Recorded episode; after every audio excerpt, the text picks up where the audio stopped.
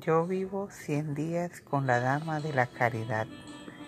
En el rostro de muchos pobres encontraba la fe de la que ella misma era testigo.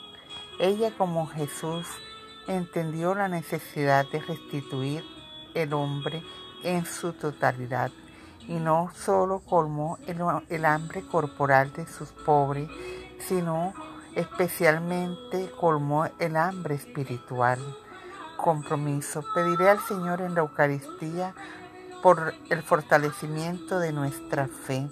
Madre María Opegui, fundadora de las siervas del Santísimo y de la Caridad.